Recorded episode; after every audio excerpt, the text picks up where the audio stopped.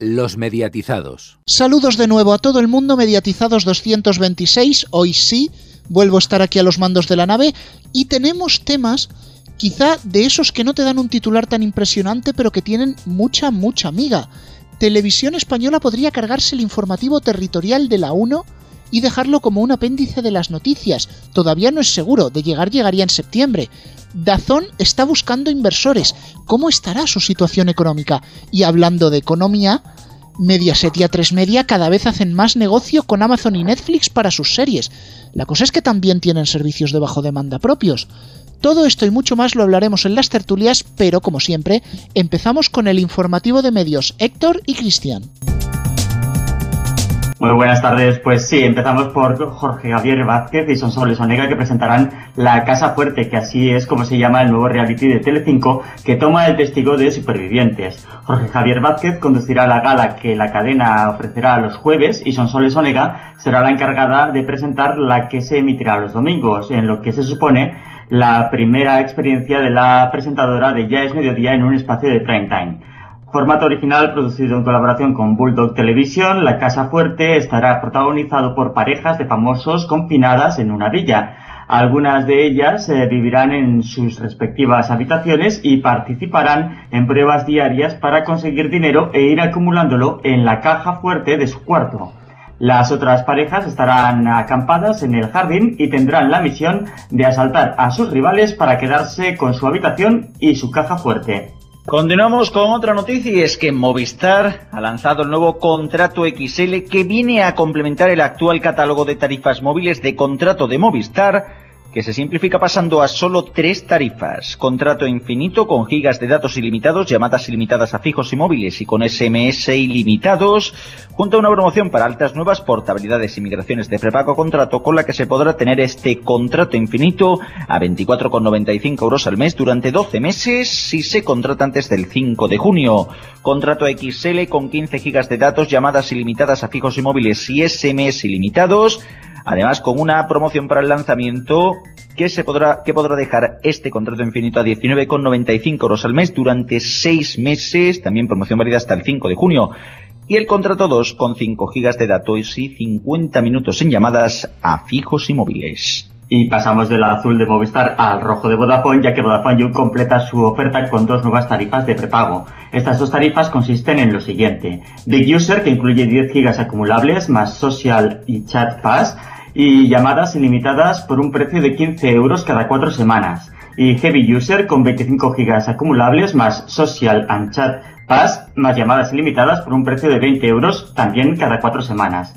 Estas dos nuevas tarifas disponen de servicios de llamadas con calidad de voz HD cuando sea a otro Vodafone, Social y Chat Pass hasta 1500 SMS al mes y roaming en la Unión Europea, otros países europeos y Estados Unidos. Las actuales tarifas de prepago, user y mega user se seguirán vendiendo hasta agotar existencias. Y por su parte, todas las promociones de Orange TV Fútbol y Orange TV Liga de Campeones que finalizaban el 31 de mayo de 2020 se ampliarán de forma automática hasta el 31 de agosto de 2020. Además, los clientes de Love Medio y Love Medio Max que actualmente disfrutan de la promoción La Liga 3.95 al mes hasta el 31 de mayo, ahora tendrán la Liga gratis hasta el 31 de agosto.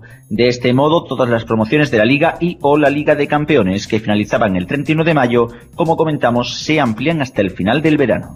Y Prensa Ibérica nombra a Albert Saez nuevo director del periódico. El periodista ya formaba parte del equipo del diario, ya que era el responsable de liderar el desarrollo digital del mismo. Saez sustituye en el puesto a quien ha estado tan solo un año al frente del periódico, Ana Cristeto, quien se ocupará a partir de ahora de la Dirección General de Contenidos.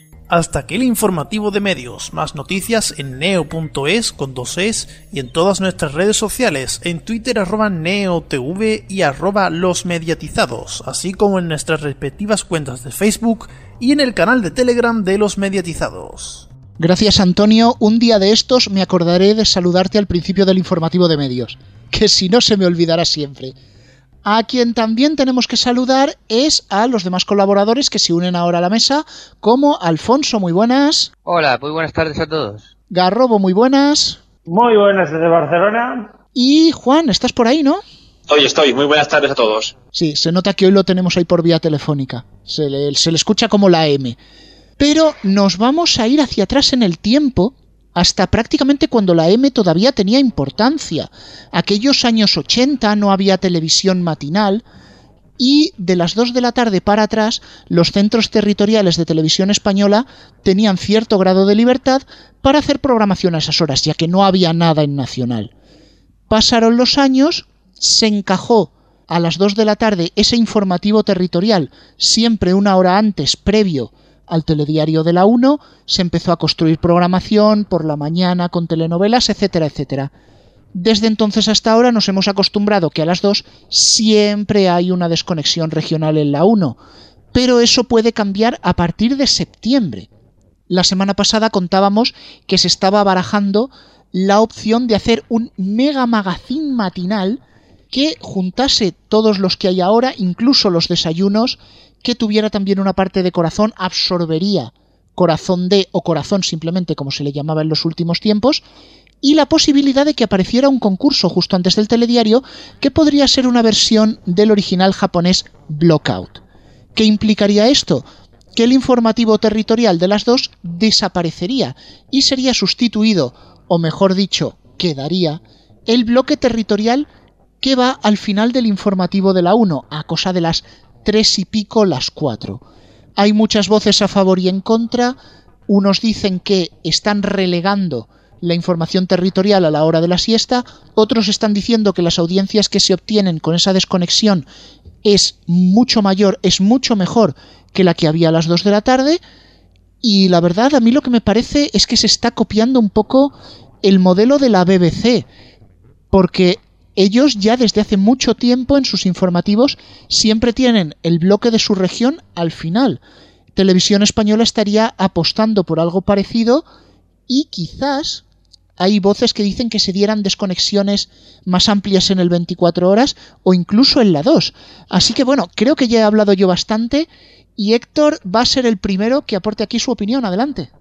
Sí, justamente iba en la línea de, de, una de las últimas cosas que has dicho, que, a ver, se rumorea que ese informativo va fuera a las 2 y que mejor que ponerlo en el 24 horas a la misma hora para que la gente que está acostumbrada a verlo a esa hora, simplemente cambiando de canal, puede seguir viendo el informativo territorial, eh, en este caso sería en el 24 horas. Yo creo que sería la mejor solución de entre todas, ya que eh, hay muchos trabajadores eh, repartidos por toda España que trabajan para los centros territoriales y, y que ese trabajo sería solamente en los telediarios en piezas sueltas o en 20 minutos al final del telediario, me parece la verdad que es, es muy poco. Si ya a Televisión Española le viene faltando desde hace años un, quizá una desconexión antes o después del telediario 1 para incluir también más información territorial, que ahora la del mediodía se vea reducida de esta manera, me parece la verdad que, muy mal.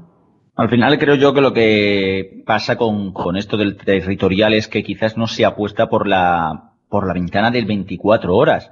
Yo por lo menos soy siempre partidario de que, bueno, de que ya que tienes un canal de noticias, apuesta por ofrecer ciertas franjas de información territorial y hazlo de una forma un poco más lógica. O sea, por ejemplo, tenemos el caso de, por ejemplo, la, los informativos matinales o la primera y la segunda edición del telediario tradicional, pues hacer igual que hacen, por ejemplo, autonomías como Andalucía con Canal Sur Noticias, ¿no? O sea, poner, por ejemplo, una parte de 20 minutos que sea para información territorial y por lo menos darle más vidilla. Lo que no entiendo yo aquí en España, sinceramente, es como, al contrario que en países como, bueno, Alemania, por ejemplo, pues los grandes en Estados Unidos, en Japón y demás, que apuestan más por la información más local, Aquí en España todas las cadenas de televisión apuestan por una información centralizada cuando lo que más puede interesar a la mayoría de la ciudadanía puede ser la información que le pilla más cerca. O sea, a mí me interesa 20 veces más que mañana vaya a llover mm, en mi calle a que, a que esté nevando en Madrid.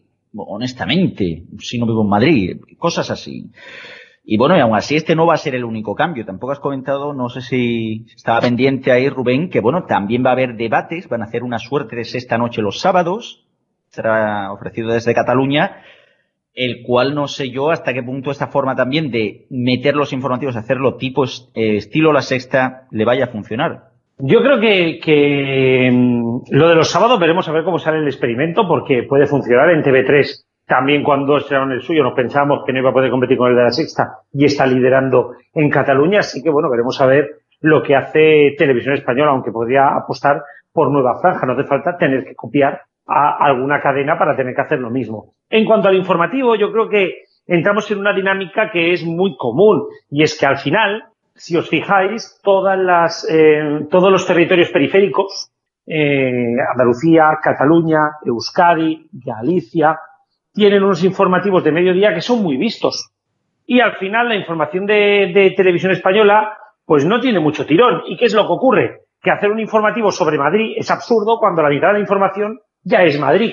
Entonces, creo que aquí tendría que cambiar una dinámica y, estoy muy de acuerdo con que no es un problema en qué momento del día se ponga. Es más, quizá tiene menos rivalidad para poder dar información a las 4 de la tarde que no a las 2, que está justo a punto de empezar los informativos de la mayoría de autonomías, sino todas, o incluso los de la sexta y cuatro. Bueno, cuatro no, perdón, que ya no tengo. Em, y precisamente eh, yo creo que si hiciera un informativo, quizá el informativo de mediodía no sería ningún problema que fuera de las 3 a las cuatro y media. Y que incluyera, y yo incluso lo pondría antes de los deportes. Opinión personal, ¿eh? pero bueno, no me parecería mal, pero yo creo que debería de tener más integración en el informativo. Y yo una apuesta que haría por parte de Televisión Española sería, por ejemplo, hacer la información nacional e internacional y luego conectas con las autonomías y al acabar deportes, cultura, si es necesario, y el tiempo. Y creo que el problema que tiene la información regional de Televisión Española es que no está integrada en el informativo. Qué manía con separar el informativo. En su momento yo me acuerdo que cuando Telecinco y Antena 3 tenían información autonómica, lo integraban dentro del informativo. Así que no entiendo muy bien el por qué esto. Pero bueno, veremos a ver. A mí no me parece mal que Televisión Española intente ganar con un concurso y arrastrar gente hacia allí. Pero bueno, quizá podrían innovar un poquito y no copiar a las demás. Me dicen por aquí que Antena 3 no, que lo hacía aparte. Telecinco sí lo, sí lo tenía dentro de, del informativo, lo de expresión. Cierto, es verdad, es verdad, es verdad. Vale, de ser así esta maniobra de, la 1 Televisión Española, yo la vería bastante aceptada porque el territorial de las 4 tiene el doble, el doble de audiencia ahora mismo que el informativo de las 2 de la tarde y no competiría a las 4 de la tarde con ningún informativo de televisión autonómica. A las 2 de la tarde compite con todas y es verdad que tiene mucha audiencia de los informativos de las dos de las autonómicas, sobre todo el de Aragón, no la mencionaba Robo, que es el que más porcentaje de audiencia tiene de todas las fortas, el informativo de mediodía de, la televisión de Aragón. Y si hubiera de que mantener el informativo de las dos en alguna cadena, pues efectivamente podría ser en el canal 24 horas, que ahora mismo solamente tiene desconexión, si no me equivoco, en Cataluña y Canarias, o incluso en la 2, como era también antiguamente, podría ser a las 2 de la tarde en la 2 después de la película del oeste, que tenía una franja ahí extraña entre la película y saber y ganar, pero bueno. ¿Y un Lados, un lados Noticias Mediodía? A las 2 de la tarde, si no hay noticias en la, en la 1. Podría ser otro, otro Lados Noticias en la 2 y 24 horas. Incluso el España en 24 horas, ese que había antes en televisión en, en 24 horas, que se podría volver a recuperar, ya que decías que no hay territorial, que hay un poco territorio un poco local, y es verdad. Bueno, yo seré breve porque no hay mucho tiempo. Simplemente diré que no vivimos en el mundo de la piruleta, porque yo he escuchado aquí muchas cosas que suenan muy ideales, pero en el mundo real eso no va a ser así. En primer lugar, si metemos el informativo, el informativo territorial estaba agonizando hace mucho tiempo, o sea que si se, lo, si se cargan el de las 2 de la tarde, nadie lo va a echar de menos. En segundo lugar, si me lo meten dentro del telediario, ya es que queremos definitivamente hundir los telediarios de televisión española y, que los de Telecinco y Antena 3 estén muy por encima de la audiencia de los telediarios de televisión española, ¿qué es lo que pasaría? Y tercero, pues sí, me, parece bien que desde luego se le dé una vuelta a los informativos territoriales en todo caso y si acaso, aparte de la desconexión de las 4 de la tarde, meterlos en el 24 horas o algo así. Eso sí me parecería bien. Bueno, lo cierto es que el informativo territorial de las 14 horas también tenía otro problema y es que solía coincidir con las noticias de la autonómica de turno y eso creo que lo habéis comentado más bien de pasada, era competir regional contra regional, ¿no? Yo no veo tan mal que las noticias territoriales pasen a ser parte del informativo de la 1, sin embargo creo que hay que coordinarlas muy bien porque si no puedes llegar a hacer un informativo excesivamente pesado y recordemos que el de la 1 no es de los más cortos. En septiembre se verá si esta fórmula funciona o no, pero hay cosas que vamos a ver mucho antes, esta semana que entra, en la agenda de Neo con Antonio y con Héctor. Esta semana las series las veremos en Netflix y en Apple TV Plus. Así es, Space Force llega este viernes a Netflix. Aaron Air, interpretado por Steve Carell, un general condecorado con cuatro estrellas que sueña con dirigir las fuerzas aéreas, se queda de pasta de boniato cuando lo eligen para liderar la Fuerza Espacial Sexta División recién formada del Ejército de Estados Unidos. Mark, escéptico pero totalmente entregado a la causa, se traslada con su familia a una remota base de Colorado, donde él y un equipo de científicos y hombres del espacio, de lo más variopinto, reciben el encargo de la Casa Blanca de plantar tropas americanas, otra vez, en la Luna a toda pastilla y hacerse con el control total del espacio. En la serie también intervienen John Malkovich o Liza Kudrow. Y Apple TV Plus estrena la comedia musical de animación Central Perk también este viernes. Se trata de una comedia musical de animación interpretada por Josh Gad, Leslie Odom Jr., Kristen Bell, Catherine Hahn, Titus Burgers, David Dix y Stanley Tucci. En el cine esta semana nos vamos a TCM, que está subiendo la audiencia. La gente años después está descubriendo el TCM. Y también a Paramount Network. Así es, el 29 de mayo se cumplen 10 años de la muerte del actor y director Dennis Hopper y TCM quiere recordarlo estrenando en exclusiva Dennis Hopper, compañero íntimo, un documental dirigido por Nick Evelyn en el que se retrata íntimamente a este actor, director, pintor y fotógrafo que llevó una vida de excesos marcada por el alcohol, las drogas y una rebeldía extrema. Acompañando la emisión de este documental, los espectadores de TCM podrán ver algunas de las películas en las que trabajó. Títulos como Apocalipsis Now Redux, El Gigante, La Leyenda del Indomable, cometieron dos errores y por supuesto Easy Rider, Buscando mi Destino, el film que dirigió en 1969 y que también protagonizó al lado de Peter Fonda y Jack Nicholson. El maratón comenzará a las 12 de la mañana de este viernes. Y otro aniversario, pero en este caso del nacimiento de Clint Eastwood que cumple 90 años y en Paramount Network. El domingo, a partir de las 3 y media de la tarde, el canal le dedica el especial Felicidades Clint Eastwood, un homenaje compuesto por dos de las películas más destacadas de su carrera cinematográfica, Por un puñado de dólares y El bueno, el feo y el malo. Son dos películas que mitad donde la mitad arrasan audiencia. Veremos. Y terminamos con documentales en historia. Efectivamente, terminamos con historia que este sábado a las 4 de la tarde nos descubre la España desconocida. ¿Sabías que el euskera es la lengua viva más antigua de Europa? ¿Y por qué en España se adelantan y se retrasan los relojes dos veces al año?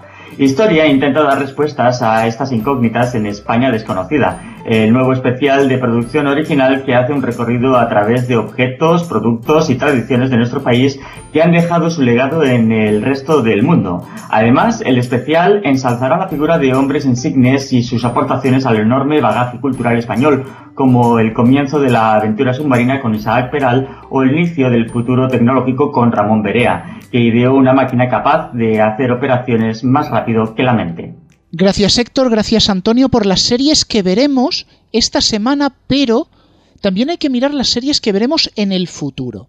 Esta es una conversación que llevamos teniendo entre nosotros ya un tiempo y creo que hoy es un buen día para que la extrapolemos y la saquemos aquí en el programa. Tanto Mediaset como A3 Media han lanzado recientemente sus servicios de pago bajo demanda. Mi Tele Plus, caso de Mediaset, A3 Player Premium, en el caso de A3 Media. Todos ellos con algún tipo de contenido diferenciado, además del típico catch-up o últimos siete días de las emisiones de sus canales, algunas series exclusivas, algunas producciones. Sin embargo, seguimos viendo como Mediaset, sobre todo con Amazon y A3 Media, sobre todo con Netflix, van vendiendo producciones a estas grandes plataformas, producciones que posiblemente no entrarían a sus propios servicios bajo demanda. Nos hacíamos la pregunta, ¿realmente para qué los quieren si están vendiendo series? Me voy a permitir arrancar este tema y es que realmente esto perdería el sentido si lo que se negociase fuera todo el contenido, es decir, A3 Media, Mediaset o cualquier otra productora busca colocar todas las series que puede, todos los programas que puede, todo lo que pueda.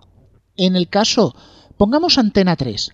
Hace una serie, si viene Netflix y se la compra, es dinero asegurado. Es algo que ya has ingresado. Sin embargo, si no te la compra Netflix, la puedes poner en tu propia plataforma y monetizarla ahí. Además, siempre te queda la posibilidad de que luego se acabe emitiendo en abierto.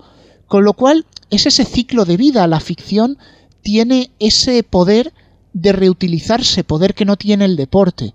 No es nada nuevo, lo podemos ver por ejemplo en el caso de Disney, o sea, ahora mismo su niña bonita es Disney Plus, es la plataforma que van a cuidar, los estrenos van a ir allí, pero si llega la hora del abierto y aparece Mediaset o A3 Media diciendo, no, oye, dame el catálogo de películas de Disney para abierto, se lo van a dar. ¿Le quita contenidos a Disney Channel? Sí, pero Disney Channel no es más que un temático. Siempre se ha quejado de que Disney Channel estrena poco, no emite, pero es que no es realmente ahora mismo Disney Channel una preferencia para Disney. Podríamos ir incluso un poquito más lejos 8 Madrid es así, las películas de Cerezo se distribuyen a varios canales y 8 Madrid se queda con las huérfanas.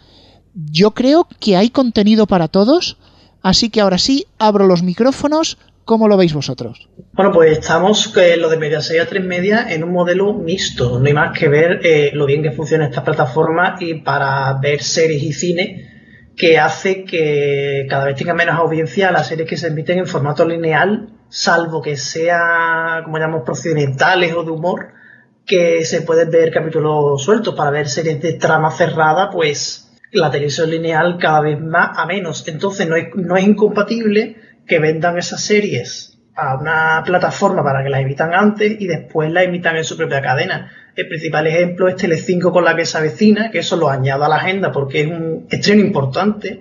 La que se avecina va a estrenar ocho capítulos de la última temporada este viernes en Amazon Prime Video y hasta dentro de cinco meses no lo van a emitir en Telecinco. Ese es el, principal ejemplo de lo que está pasando ahora. Hombre, si miramos las dos plataformas que hemos mencionado principales, eh, A3 Player y Mi Tele, vemos que las estrategias que se siguen eh, son diferentes. La de Mi Tele lo has explicado ahora, que Telecinco Mediaset decide estrenar en, en Amazon Prime Video. Sin embargo, Antena 3 tenemos que diferenciar dos cosas. Uno, las series que van eh, a Antena 3, que esas se estrenan primero en el A3 Player Premium y después se emiten en abierto. Y las series producidas por A3, eh, A3 eh, Studios, A3 Media Studios. Entonces, esas series de A3 Media Studios tienen dos recorridos. O bien estrenarse también en A3 Player Premium, si es que eh, Antena 3 eh, compra los derechos de emisión para su plataforma, o bien si son encargos de Netflix, de Amazon o de otras compañías que requieren los servicios como Movistar, que ahora mismo comenzarán una joint venture Movistar y, y A3 Media para compartir la producción de algunas de esas series. Por lo tanto, vemos ahí dos estrategias diferentes. Las de Antena 3 se estrenan siempre primero en A3 Player Premium y las de A3 Media Studios, pues al mejor postor. Y también hay que, hay que hacer realmente diferentes estrategias, que hay que ver diferentes las estrategias. O sea, por ejemplo, A3 Player Premium eh, realmente lo que busca es que el contenido de A3 Media se distribuya primero por dicha plataforma y en el caso de mi tele, también dependiendo, eh, eso depende mucho del target de espectadores que tiene la cadena, lo que básicamente hace es un catch-up un poquito más avanzado del contenido que ya emite Telecinco, o digamos así, poder ver el contenido casi cuando no quiera. más además ese aliciente que es el fútbol gracias al acuerdo hecho con Movistar. Claro, realmente el tipo de público que va buscando es muy diferente. Así que, claro, en ese caso a Telecinco, con el acuerdo este que ha mencionado antes Antonio, con el tema de la serie La que se avecina, que ya se hizo antes con otra serie también del mismo creador, que fue El Pueblo, al final tiene un objetivo, que es sacar el máximo dinero posible sobre los derechos. O sea, con, eh, la decisión de Antena 3 de, por ejemplo, emitir una serie una semana antes en A3 Player Premium, vale, la emites en A3 Player Premium, que tiene cuántos usuarios, ni 300.000 usuarios que te pagan 3 euros. Ahora, con la decisión de A3, con la decisión de 235.000, me das el dato correcto. Con la decisión de Telecinco, coges sí, le vendes el contenido a Amazon, te va a pagar más pasta, tienes 3 millones de usuarios, pero es que no solo eso, sino que luego lo rentabilizas por televisión para quien no tenga internet y luego para terminar de rematarla, si no ves el episodio, lo tienes que pagar por el Mitele. Así que, así que cobras tres veces. Es que, sinceramente, ahí es donde se nota que Telecinco está dirigido casi como una empresa a buscar dinero de absolutamente todo.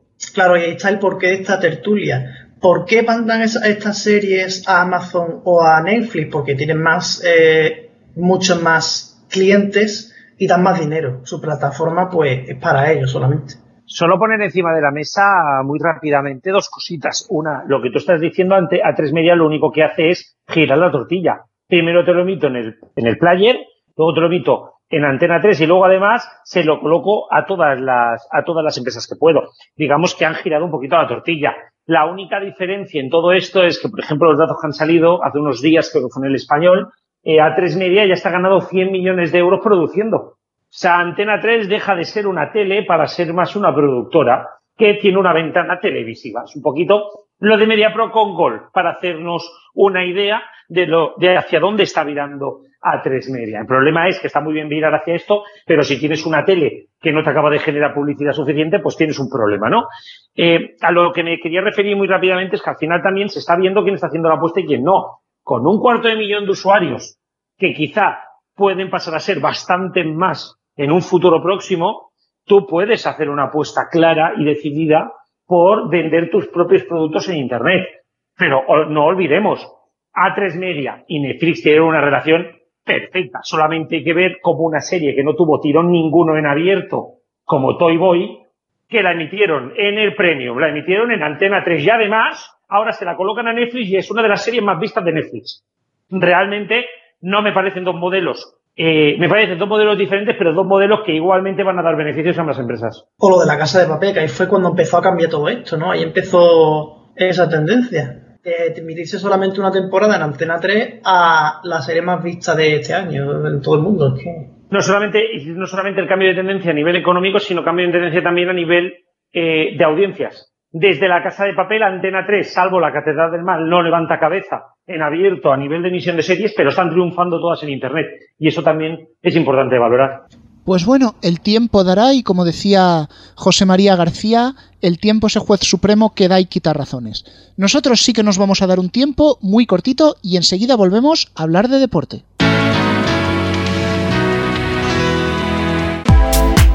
¿Te gustan los medios de comunicación? ¿Quieres estar al día de las tarifas y ofertas de los operadores? ¿Tienes tele de pago o servicios de streaming y no le sabes sacar provecho? En neo.es encontrarás todo lo esencial para estar al día. Noticias, destacados, tarifas. Neo.es. A tu lado desde el año 2000. Aguantar no es fácil, pero lo hemos hecho. En realidad lo hemos hecho siempre porque aquí no somos muy de rendirnos. Somos peleones. Y cuando peleas, sacas lo mejor de ti mismo. Después de tantos días ya solo piensas en ganar, en fijarte en las cosas que empiezan a cambiar. Esas son tus pequeñas victorias. Y te das cuenta de que eres más fuerte de lo que pensabas. Solo que ahora lo sabes. Y es cuando te sientes preparado para decir, Allá voy. Entonces abres la puerta y empiezas a moverte. Y esa es nuestra fuerza. La fuerza con la que vamos a salir.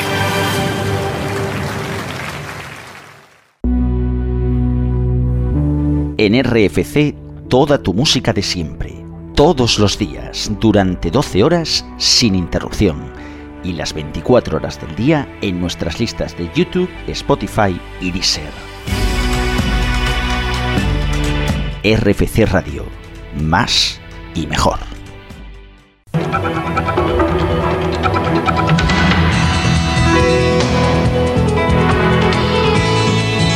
Los mediatizados. Volvemos de la pausa y tenemos que acudir a uno de estos temas que se están convirtiendo ya como el día de la marmota, muy recurrentes.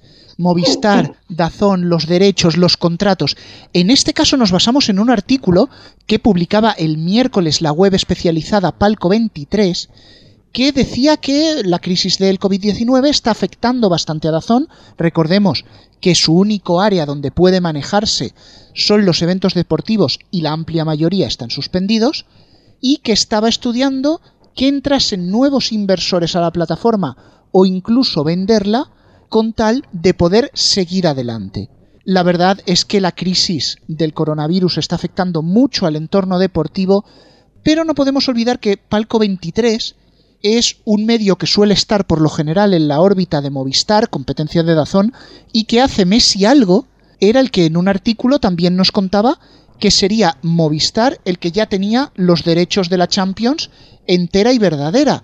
Sin embargo, Garrobo, que sé que esto te motiva mucho, Ha pasado mes y medio de aquel anuncio no oficial y esta es la hora.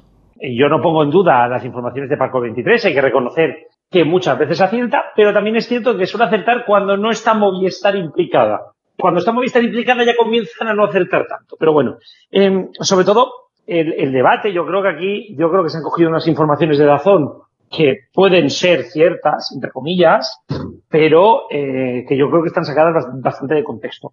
La cuestión es que Dazón, por lo visto, quiere vender un pequeño paquete de acciones para la entrada de un nuevo accionista, un poquito lo que han hecho todas las empresas, y más lejos MediaPro lo hizo, eh, lo hizo Prisa en su momento, muchas, muchas empresas, sobre todo comunicativas, eh, en momentos y en situaciones que económicamente pueden ser complejas, buscas un socio que te permita poder crecer, sin ir más lejos. Movistar, o sea, Telefónica ha fusionado su proyecto em, telefónico del Reino Unido con otra compañía de allí. ¿Por qué? porque pues la unión hace la fuerza y al final, pues si por ejemplo en Dazón entra Liberty, que es propietaria de Discovery propietaria también de la Fórmula 1, pues tendría una ventaja competitiva a la hora de negociar los derechos, sobre todo sus rivales. Por tanto, creo que la noticia está un poquito, no sacada de contexto, pero sí con una lectura encaminada de nuevo a beneficiar a determinados sectores a la hora de negociar determinados derechos. Recordemos que a día de hoy están a la venta tres derechos eh, fundamentales, que son la NBA, la Fórmula 1 y la Champions y la Europa League. Bueno, Champions y Europa League, entender el fútbol europeo como, como un pack, ¿no? Esos tres derechos, ahora mismo parece que los dos únicos contendientes son Telefónica y Dazón. Por tanto, parece o, o quiere llamar el tema a este. Un poquito lo hablamos la semana pasada es la entrega de derechos del mundo más larga de la historia. Está cerrada desde hace un mes y medio y a día de hoy no ha anunciado nada la UEFA. Entonces, bueno, aquí es donde yo quería entrar y uno de los temas que quería poner es qué está pasando con los derechos de la Champions. Dimos la, anterior semana y bueno, pues un poquito encima de la mesa yo os puse el problema de los avales. Reitero que gran parte del problema de la entrega de, de los derechos parecen ser los avales y aquí entran varias teorías. ¿Está la UEFA esperando que mejore el mercado para que Dazón vuelva a hacer una apuesta y llevar los derechos? ¿Está Telefónica con problemas para conseguir los avales de más de mil millones que le pide la UEFA? ¿O está la UEFA intentando que todos campe para que ambas plataformas empiecen a apostar más y suban? Ojito porque aquí hay muchos escenarios abiertos con el tema de la Champions y sobre todo yo creo, ya digo, que quizá lo que se está vendiendo de Dazón no estará así. Es que me recuerda tanto cuando la guerra entre MediaPro y Telefónica y esas noticias contra MediaPro, acojonantes. Tú, lo, tú Alfonso, lo viviste. Bueno, es que realmente la información, a ver, mm, la pone en España Palco 23, pero la información sale del Financial Times. De todas formas, lo que básicamente cita es que, bueno, busca un nuevo accionista, es una ronda, bueno, es una ronda de capital como tantas y tantas y tantas que se hacen en la mayoría de las empresas. O sea, es que realmente Claro, ya con esto ha sido casi el, digamos así, el, la puntilla, ¿no? Para, para coger y decir, ah, Dazón está mal de dinero, Dazón está mal de dinero. Mira, la empresa de, yo pongo un caso, por ejemplo, en algo que toca más o menos, que es el tema de la música. La empresa de streaming con más dinero no es Spotify, es una llamada Deezer de Francia, debido a que tiene una gran ronda de capital de un billón un billón, o lo que sería, bueno, un billón norteamericano, mil millones de, euros por una empresa de Arabia Saudí, que es la que tiene la mayoría del accionariado. O sea que realmente no es que sea esto como llamas de uno dice Dazón va a quebrar, como el quiebra media pro, que aquí tanto conocemos ya, ¿no? Sino que realmente la empresa tiene que buscar nuevos inversores, no por nada, sino porque para los próximos años muy posiblemente se tengan que buscar avales bastante fuertes para justificar la cantidad de gasto que tendrá que hacer la plataforma estando, estando en tantísimos países, especialmente, como bien ha citado Garrobo, en países como es el caso de España, donde hay pendientes bastantes competiciones que tienen que tener una resolución de compra pronto, bastante pronto en algunos de los casos. Y hablando de Telefónica, mm, bueno, mm, pensemos que Telefónica, que cotizaba un máximo de 6 euros en febrero, está en 4,10.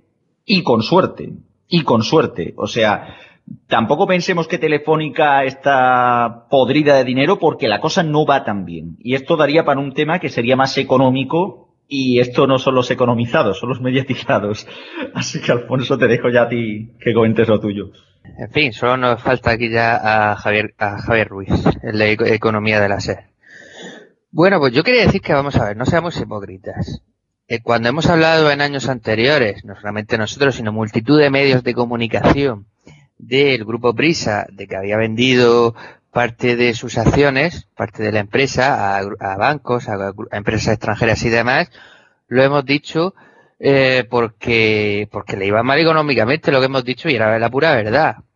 No solamente es la razón por la que una empresa busca capital, pero desde luego es una de las mayores y mejores razones, el ir mal económicamente. También hemos dicho aquí en las últimas semanas que Dazón tenía un problema y es que vendía exclusivamente el deporte. Y eso normalmente no tiene por qué ser un problema. Pero claro, le ha venido el, fin del mundo, como le ha venido a muchos otros tipos de empresas en los últimos meses, y eso es un problema económico grave. Es decir, claro que Dazón tiene que tener ahora, mismo problemas económicos. Es decir, lo contrario me parece muy hipócrita. Yo no digo que se vaya a ir a la quiebra en dos días, pero que tiene problemas económicos, vamos, no creo que haya que ser economista o ser auditor de las cuentas de la empresa para saberlo igual que hemos dicho aquí, que otras, otras empresas, como por ejemplo Movistar, desde, luego, estará sufriendo también estos meses, pero claro, no depende tanto de deportes. Tiene la televisión, tiene telefonía, tiene internet y no es el mismo caso. Así que bueno, ya veremos. Eh, efectivamente, hay tres derechos que se están jugando, tres derechos fuertes, competiciones europeas, Fórmula 1 y NBA. Eh, seguramente no podrán empujar por todo, pero seguramente empujarán por algunos de esos derechos y desde luego necesitan capital y es normal que lo busquen. No, Alfonso, yo no estoy diciendo que, Dazón no tenga problemas económicos. Todas las empresas eh, multinacionales están teniendo problemas económicos y es así, ¿eh? No, no, no niego la mayor, como los está teniendo Telefónica, como los ha tenido MediaPro, que la suerte que ha tenido MediaPro es que se ha salido de determinados negocios justo antes de esta pandemia, siempre tienen la flor en el culo y, y quizá a lo mejor mm, van a sufrir un poquito menos, pero yo os digo, todas las empresas van a tenerlo. Pero dentro de ese sufrimiento no es un sinónimo el querer vender acciones con no poder empujar, todo lo contrario. El querer vender acciones puede hacer entrar nuevo capital que permita pujar. Y esto es un poquito a lo que me refería. Vosotros imaginaros, si mañana entra Liberty en Dazón, te puedo asegurar que si tienen que pedir un aval de mil millones se lo va a dar un banco que a lo mejor ahora con Dazón se lo podrían pensar. Esto es lo que me refería, Alfonso, que, no es necesariamente un sinónimo de ir mal. Es un sinónimo de problemas de líquido muchas veces, no tanto económicos. Quizá Dazón funciona, pero con la situación que tenemos actualmente, el líquido no tiene ninguno. Y eso es un problema, ¿no? Entonces, hay diferentes motivos. Hay motivos para vender, estilo lo que le pasó a Prisa, pero hubieron capitalizaciones de Prisa que no fueron por problemas económicos eh, anteriormente, fueron por fusiones o por intentos de crecer y también eran importantes. No siempre es un sinónimo de, era únicamente ese, ese apunte. Y poner encima de la mesa un dato clave, a mi parecer. ¿Cuánto será el dinero a nivel mundial que Dazón va a recibir por la, la suspensión o aplazamiento de determinadas competiciones? Dazón va a cobrar más de la mitad del dinero de la Euroliga, de la Eurocup igual, va a cobrar un buen dinero también de la Copa del Rey, la final se aplaza el año que viene, ellos la tienen, Telecinco igual, ¿no? Todo esto yo creo que también es importante y que también veremos los resultados. Y aquí quizá Dazón, claro, a lo mejor aquí no tanto, pero los derechos de la Bundesliga, por ejemplo, sí que habían tenido un tirón bastante importante, ¿no? La Premier también la tienen aquí. ¿Cuánto dinero va a tener que devolver la Premier de Dazón en, en España, no? Todo eso también será importante. Precisamente eso era lo que iba a decir yo. De parte de la Euroliga, Eurocup también de Dorna las motos. Es posible que reciba unos ingresos de compensación que tal y como está la cosa ahora le pueden venir fenomenal. No dejamos los deportes porque ahora viene Alfonso que ya estaba y Antonio que vuelve con la agenda deportiva. Por fin el gobierno ha dado el visto bueno para el reinicio de la primera y segunda división Alfonso que lo podrán hacer en la semana del 8 de junio. Efectivamente, en la comparecencia de a presidente del sábado pasado, el presidente del gobierno informó que a partir del 8 de junio se podrá empezar a disputar eh, la liga. Y será de la siguiente manera. Se quiere jugar una segunda parte pendiente del Rayo Vaticano Albacete el 9 de junio y el Sevilla Betis el jueves 11 de junio. La liga pues comenzaría ese día 11 y finalizaría el 19 de julio. Se dejan fechas entre finales de julio y principios de agosto para jugar algún partido o jornada que tuviera que retrasarse y jugar los playoffs de ascenso a Primera División. Se trata aún de un plan sin confirmación oficial, eh, pero lo que está claro es que el reinicio de la liga está cada día más cerca. Recordemos además que en agosto pues se jugarían las competiciones europeas. Donde hay horarios es en la Bundesliga.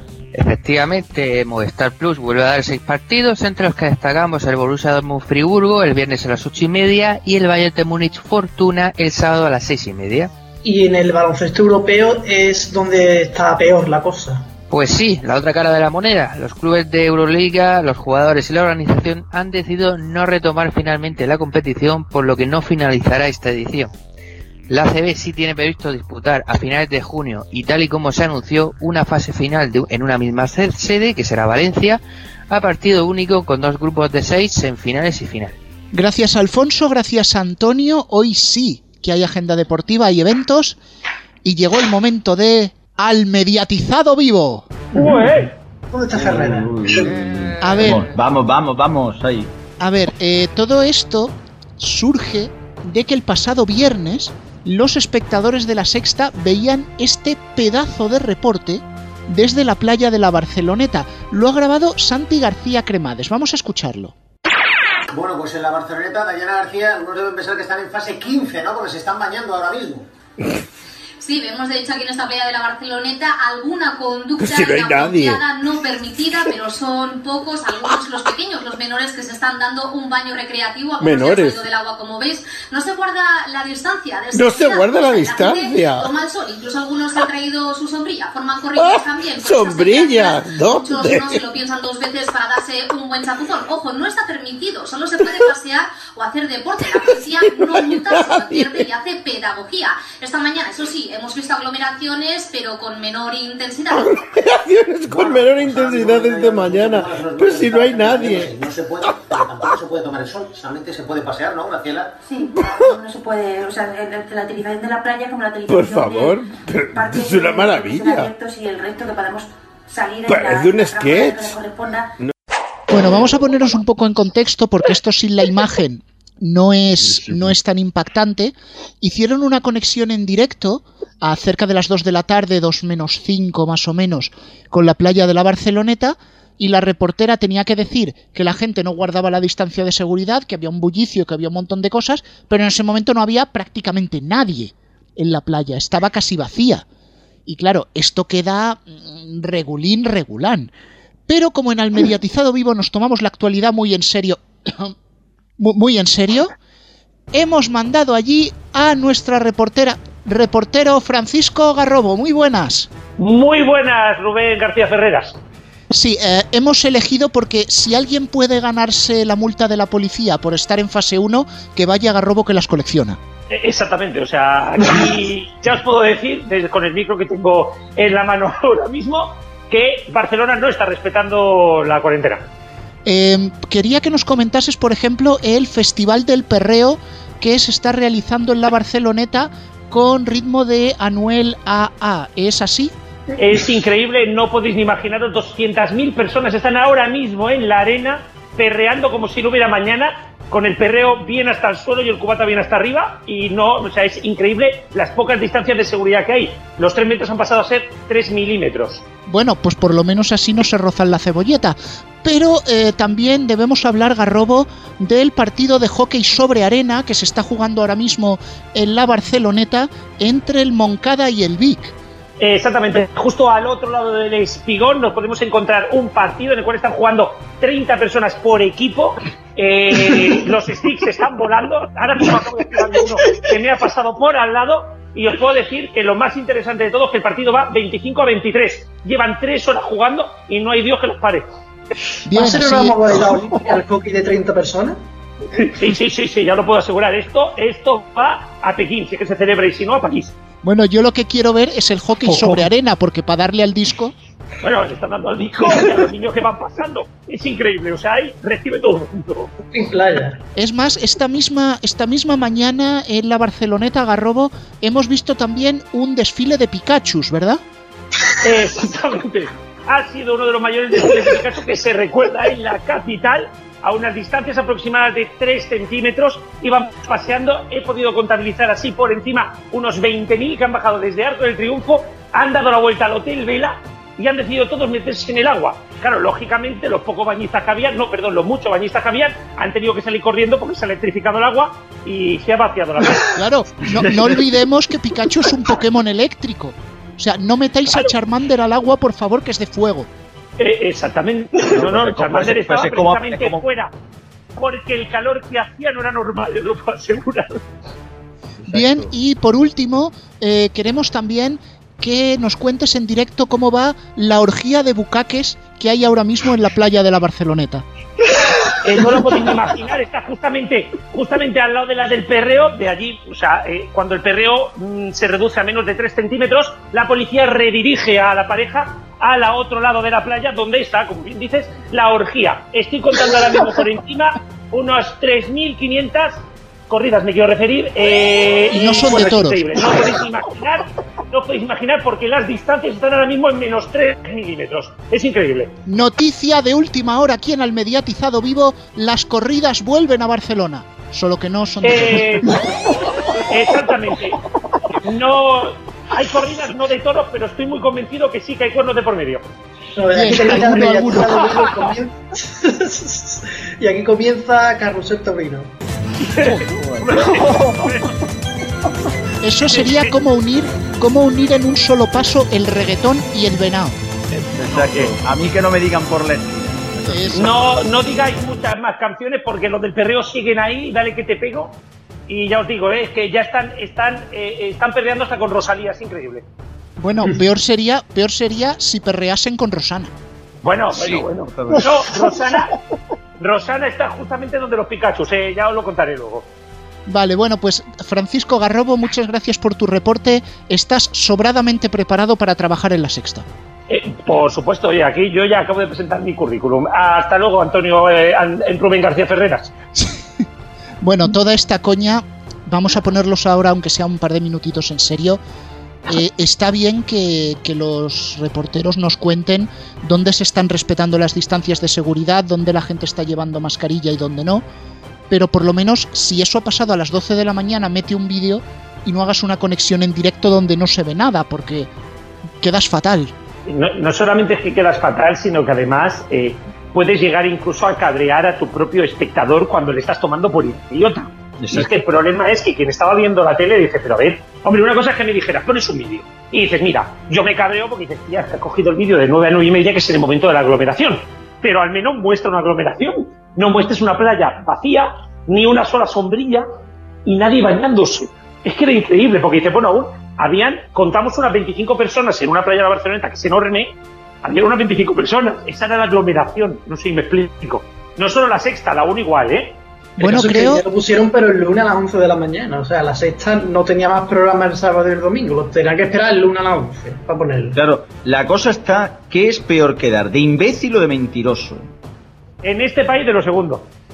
Mm, es peor quedar de lo segundo, pero es más efectivo, eh, digamos así, en ga- eh, es, más, es más efectivo lo segundo. O sea, quedar de imbécil eh, te reduce a perderte el respeto. Ahora, si eres un mentiroso, mm, al final acabas teniendo éxito. Y no quiero tocar tema político, por favor.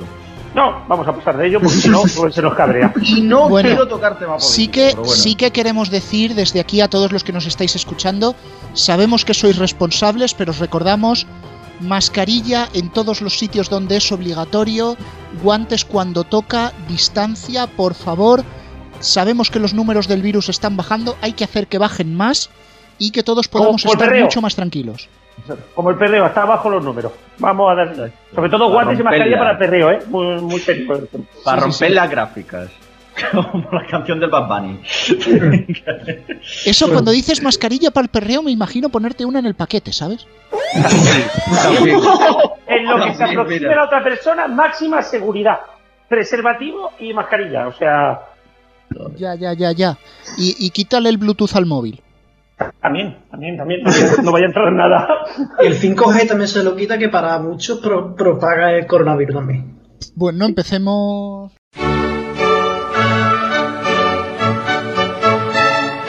Pifias mentales. Yo soy no daba un duro 40 Classic, recuerdo lloro cuando lo deme 80, pero me han ganado son los 40 que yo amaba, solo me sobre todo el regreso de Guillem y estuvieran Fernandisco, Sira Fernández y Juama Ortega y Fran Blanco, el lugar está por ahí desperdigados haciendo nada, pero haciendo programas con personalidad no fórmula, aunque hoy es impensable por lo caro para oír listas. Ya este spot y etc. Eh, estaba por empezar aquí ya a despedir gente ante la liada que estamos haciendo, pero mm, ¿nos parece si os quedáis a la carta de Radio Chips? Venga. Venga, pues vamos a escucharla. Sí, porque hay además long carta. Es verdad, la carta dura tres minutos y pico, que casi que parece un radio edit, pero vamos a escucharla. Hola Antonio, hola Rubén, G Robos y al resto de los que estéis por ahí de Robos Party. El otro día me dijeron en el blog que no me metiera en política, porque si esto, que si lo otro. Pero no es que me meta ni me deje de meter, es que hay que describir lo que pasa por la radio. Y en la radio lo petan deportes, música y política. Si no podemos hablar de ninguna de estas cosas, no podemos hablar de la radio ni caracterizarla. Decir que la SER es muy del gobierno, del PSOE y de Podemos, y que la COPE es muy pepera, pues a ver, es que no es meterse en política.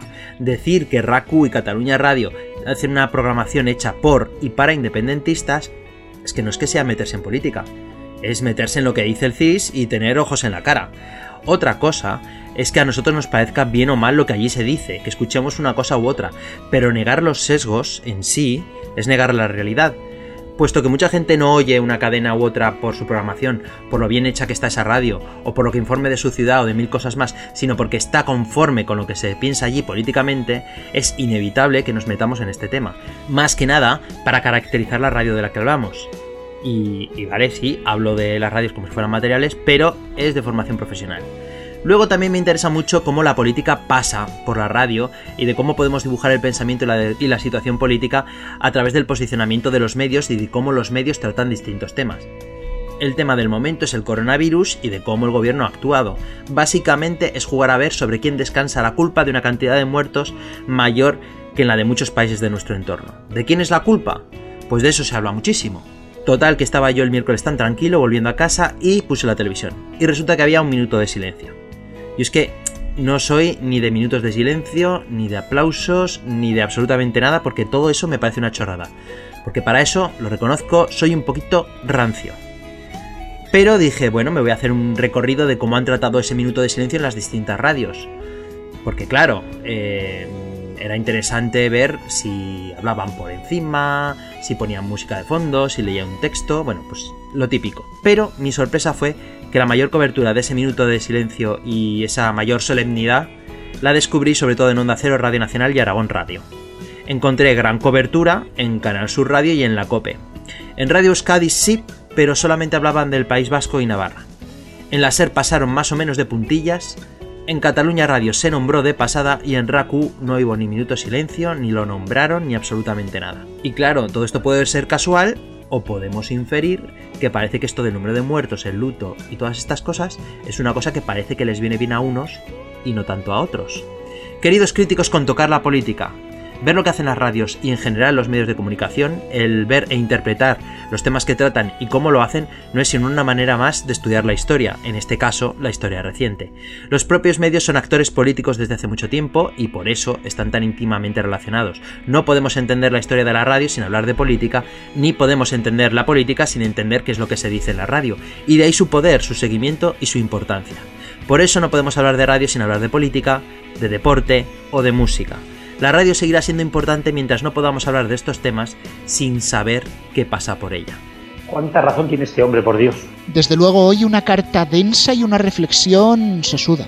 No solamente se suda, sino que creo que muy acertada, con, con más razón que un santo ahora mismo, porque al final, más allá de cuál sea tu ideología política, no entender la radio como una parte vital del entramado político, porque al final olvidémonos, hay una cosa que son los partidos y otra cosa que es la política. Y la política va mucho más allá de los partidos y al final, incluso cuando escuchas y según qué radio estás escuchando, también hace política. Este se escucha a Federico un rato para reírte, ¿no? Claro, claro. Y por razones como esta, servidor le encantan las musicales. también son política, ¿eh? Sí, lo, que pasa es que allí es diferente. también es política. Es política, Claro, claro, es pero- política económica. También, también, también. O sea, ojo, cuidado, ¿eh? Pero bueno, nos estamos ya acercando al final del programa, así que como siempre vamos a despedir y por supuesto agradecer a todos los compañeros que hemos tenido. Eh, Alfonso, eh, ¿sigues ahí? Aquí seguimos. Pues nada, gracias por venir y puedes salir del rincón, no te vamos a morder. Muchas gracias y hasta la semana que viene. También Cristian García, muchas gracias. Pues nada, hasta la semana que viene. Héctor Prades, igualmente muchas gracias por la agenda. Hasta la próxima. Juan, muchas gracias por descojonarte. A vosotros y hasta la semana y ya también mes que viene. Sí, también, porque nos estamos acercando mucho, mucho ya al final de la temporada. Algo tendremos que hacer ese final de junio. Haremos un EGM. Bueno, si ahora que no hay EGM, bueno, algo haremos. Eh, cerramos la conexión con la Barceloneta Francisco Garrobo. Eh, eh, venga, yo me voy ya, que tengo ahí la sombrilla preparada y me he venido con 300 amigos a montar una radio de cuidado. Sí, pero lleva helados, que hace calor, ¿vale? Eh, y distancias siempre, sí. sí. Sí, sí, sí, sí, sí. El helado a dos metros. No, espera. Eh, Antonio, sácame de esta, por favor. Venga, vámonos. Que, por cierto, no hay, no hay EGM, pero hay tomas falsas para Parum 3. ¿eh? O sea, no te- por el último programa no te preocupes. Que la música es Creative Commons, tenéis la lista de canciones en la descripción del podcast, ahí el resumen que hacemos de lo que hay en todo el programa. Y ya sabéis dónde estamos, en las plataformas que estamos y en las emisoras. Pues nada, chavales, hasta la próxima semana. Cuidaros, porque si os cuidáis vosotros, nos cuidamos todos.